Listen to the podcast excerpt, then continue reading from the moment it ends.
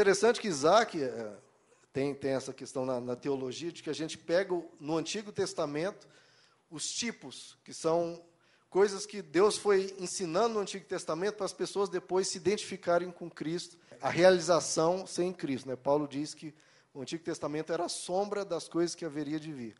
Isaac é uma sombra, um tipo de Cristo.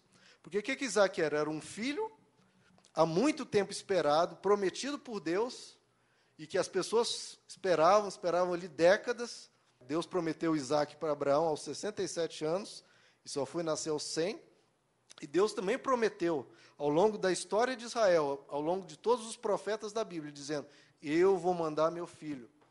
Já foi Moisés, já foi Davi, já foi os profetas, ninguém consegue resolver o problema do ser humano. Ninguém. Mas eu vou mandar alguém que vai resolver, que é Jesus Cristo. Eu vou mandar meu filho prometido. E Abraão e Sara esperaram muito.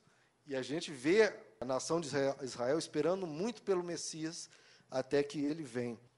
E semelhante a Isaac, Jesus também nasceu de um milagre, porque Isaac nasceu de um casal que não, não teria mais como ter filho. Na Bíblia mostra que Sara já tinha cessado até a sua menstruação e nasce um filho por um milagre, e Deus faz a mesma coisa com Jesus. Nasce Jesus de uma forma milagrosa a partir de uma virgem. E nós vemos também Isaac, depois Abraão pega Isaac, a uma certa idade, leva Isaac para ser sacrificado no monte. E Jesus, semelhantemente, ele foi oferecido né, em sacrifício. A Bíblia diz que Deus providenciou esse sacrifício por nós. E só que no caso de Isaac, né, Deus poupou, e no caso de Jesus, ele consumou. É interessante, nós vamos ler daqui a pouco, Isaac ele leva a madeira do seu próprio sacrifício.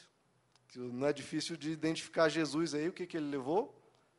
Ele levou a madeira, levou a cruz ali para o seu sacrifício. Veja como Deus planejou, né, nos mínimos detalhes, o que ele faria na história. O filho Isaac levando a sua madeira e Jesus também. E nós vamos ver lá para frente também que Isaac recebe a sua noiva. Abraão manda um servo dele até uma terra distante trazer uma noiva para Isaac. E assim também é com Jesus, né? Vai vir uma noiva até Jesus, né? Até no, no céu, onde a, a, ele receberá a sua noiva, que é a igreja.